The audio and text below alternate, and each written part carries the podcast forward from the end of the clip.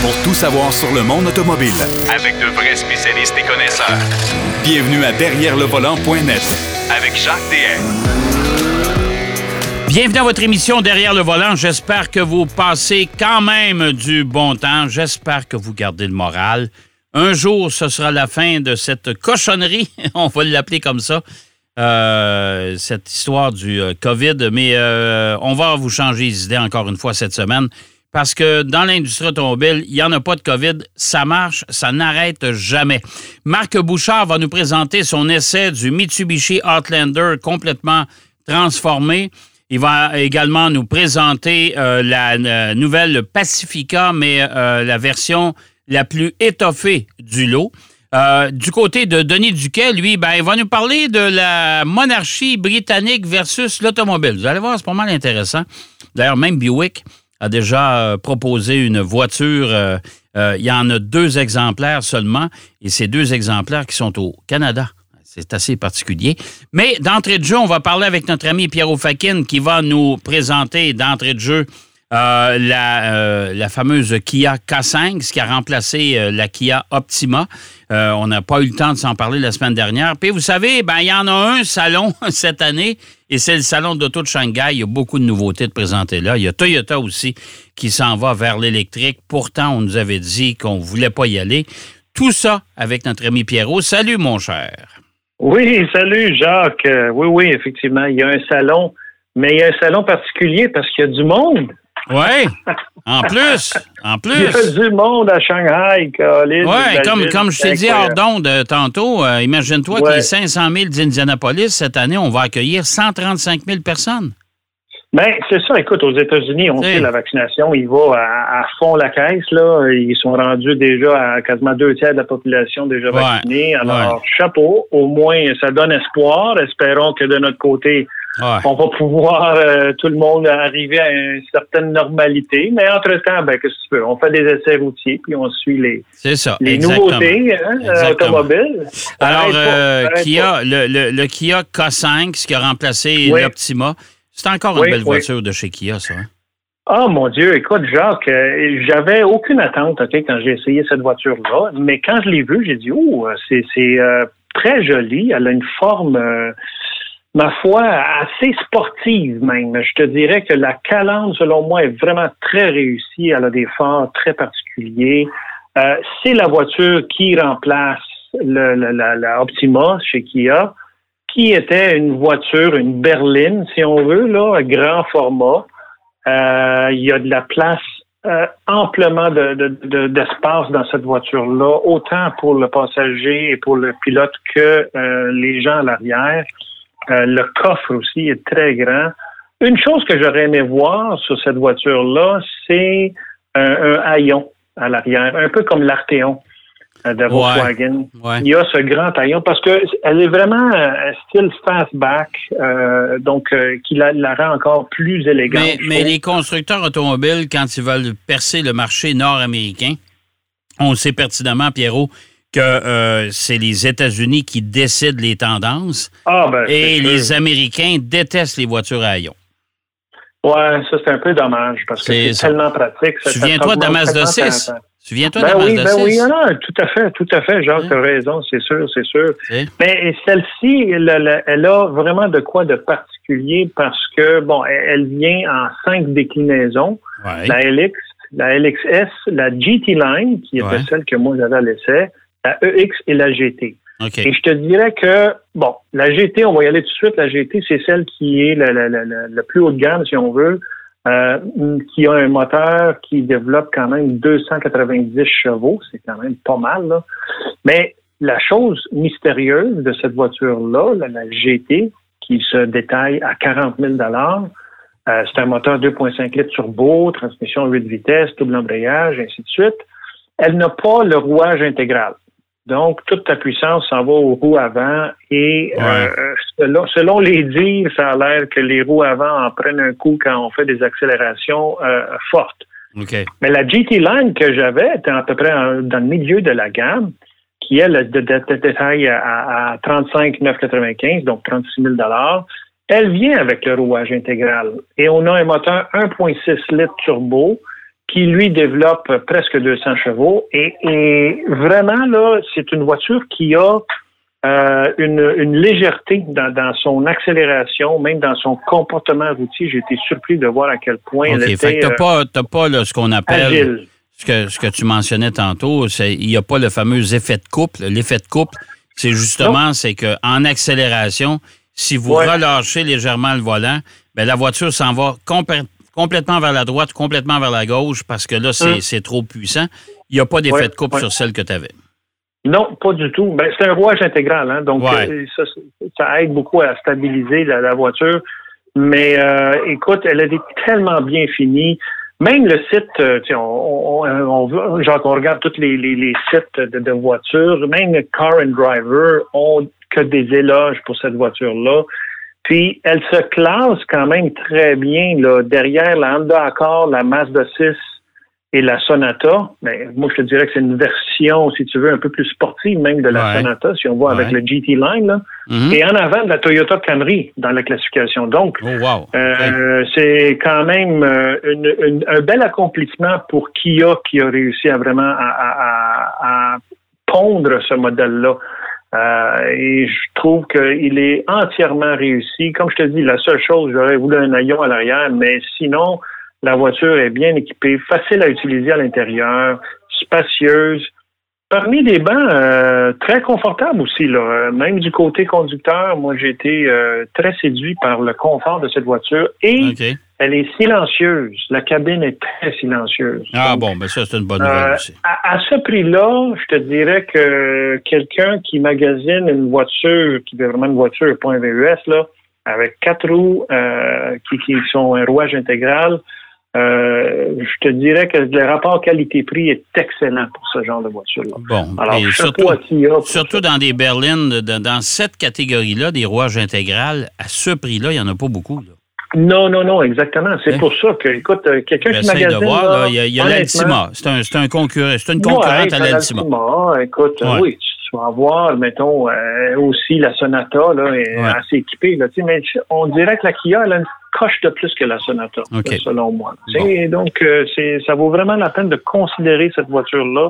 J'étais encore sur des pneus d'hiver, alors, et même avec ça, euh, le bruit n'était pas si intense que ça, euh, même dans la cabine. Ah, ben, c'est, c'était silencieux avec des pneus d'hiver, ça veut dire qu'avec des pneus, euh, des pneus d'été, c'est Ouais, une voiture pneus d'été, être... c'est encore mieux, là, vraiment, Ouais, là, vraiment, genre, non, non, très, très, très confortable, bien disposé à l'intérieur, donc Alors, très agréable. Alors, une bonne note pour la Kia Absolument. K5. Pour les gens qui nous écoutent, on répète encore une fois, ça remplace la Kia Optima. Euh, dans le fond, Oui. c'est qu'on a, on a changé la dénomination, tout simplement. Euh, Pierrot, le Salon de l'Auto de Shanghai, il y a eu beaucoup de lancements encore une fois cette semaine. Chez Toyota, Oui. on a dévoilé un véhicule tout électrique. Ça, c'est assez particulier parce que Toyota euh, répétait euh, et le disait haut et fort depuis longtemps Oui. que les voitures électriques, pour eux, c'était pas la, la- c'était pas leur façon de faire et qu'ils étaient pour Non. attendre. Puis là, ben, on plonge là, à ce moment-là. On sait, là, les, les Japonais sont forts sur le thé, mais ça, ce n'était vraiment pas leur tasse de thé. euh, Eux autres, ils voulaient, ils voulaient miser, ils misent toujours euh, sur euh, l'électrification via les, les fuel cells, là, les, les, les piles combustibles, euh, les, les versions hybrides aussi. Mais là, écoute, avec, avec le marché mondial qui s'en va, euh, tu sais, d'ici 2025, là, je ne sais pas combien de modèles euh, que chaque manufacturier va avoir. Toyota n'a pas eu le choix, je pense. Et je pense que c'est les hauts dirigeants. Et ils ont compris, le marché en veut de l'électrique. Bon, ben, on va en faire un. Mais ce modèle-ci, qui est un concept, on nous parle pas d'autonomie, on nous parle pas. La seule chose, en fait, qu'on nous dit par rapport à la motorisation, si on veut, le- le- les moteurs électriques, c'est que c'est un moteur qui va pouvoir alterner entre rouage avant, euh, propulsion arrière ou rouage intégral. Donc, euh, c'est-à-dire, on peut, selon les, les- le terrain, selon les, les- les forces, euh, la, la- la- la- la puissance qu'on a besoin, euh, la voiture va avoir cette capacité de alterner entre euh, ces différents modes de, de propulsion ou de, de- de rouage, là, si on veut. Mhm. Et, c'est une plateforme qui a été développée en collaboration avec Subaru. Euh, ça, j'ai été un peu surpris, mais écoute, Subaru, on le sait, ils ont des, systèmes de rouage intégral qui sont éprouvés. Oui, puis déjà, déjà Toyota fait pas mal de business avec Subaru. Là, avec, Subaru, oui, oui, ah exactement. avec sa G86, la BRZ et compagnie. Oui, oui, c'est vrai. Ils partagent ces plateformes-là aussi, ça, c'est vrai, ça. Mais euh, et cette voiture-là euh, devrait être disponible aux alentours. Il parle, écoute, Jacques, j'étais étonné là, 2022. Euh, 2022 là, euh, même ils, disent que c'est ça se dirige vers les États-Unis vers la, fin de 2021. Donc, c'est cette année. Là. Bon, c'est ça. Parce qu'il était déjà prêt. Il était déjà ben, prêt. Probablement, probablement. Parce que d'ici 2025, selon ce qu'on a comme information, c'est que Toyota va avoir à peu près 70 modèles électrifiés ou hybrides ou différentes versions à pile combustible qui seront euh, euh, sur le marché. Donc, c'est quand même beaucoup. Là. C'est 70 modèles, là, c'est, énorme. C'est énorme. Et on sait que Toyota a les capacités pour le faire. Ah oui, ça, ça, ils ont les capacités financières surtout. Ils ont les poches profondes chez Toyota.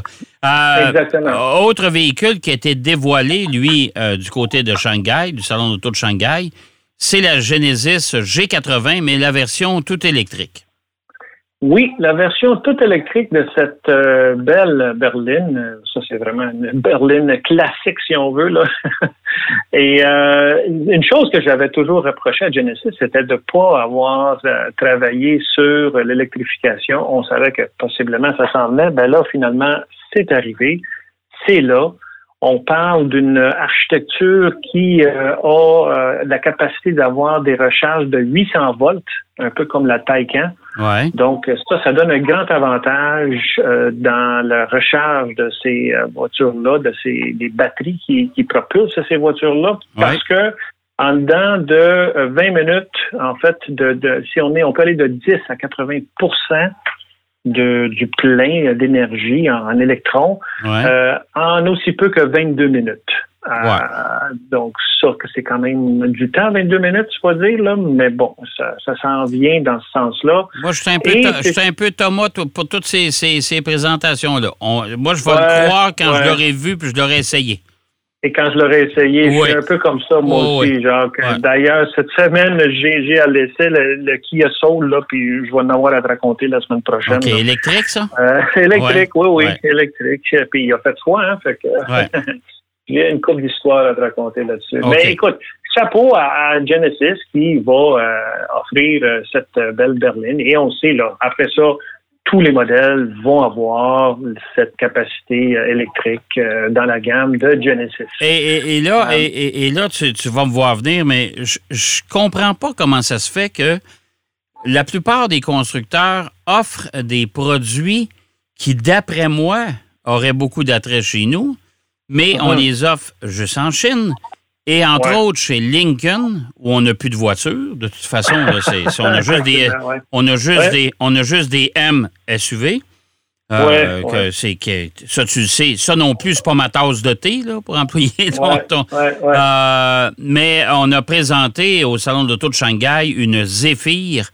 Euh, wow, mais quelle belle berline, quelle belle ben voiture. oui. Eh oui, effectivement, Jacques. Écoute, la Zephyr qui, euh, en fait, Mercury Zephyr en ont fait, c'était une voiture bien carrée à l'époque. Ouais. Euh, et là, écoute, on a vu dans le salon de Shanghai la, la Zephyr qui est présentée, qui euh, a une silhouette, ma foi, superbe, là, ah, vraiment très élégante comme voiture, vraiment très, très belle.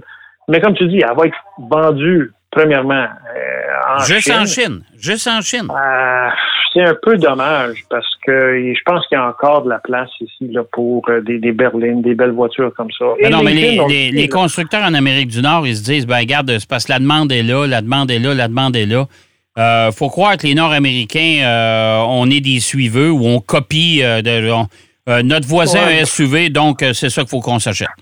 Oui, c'est ça. Hein? Sauf que, dis-toi une chose, Jacques, avec l'électrification qui va s'accélérer de plus en plus, je veux bien croire que les véhicules, euh, les VES, les véhicules utilitaires sport, vont eux aussi être électrifiés, mais c'est l'antithèse de qu'est-ce qu'une voiture électrique ben à son sens pur, Ben oui. devrait être. Tout à fait. Parce que c'est tellement volumineux. On a une surface qui n'a rien à voir avec un CX optimal.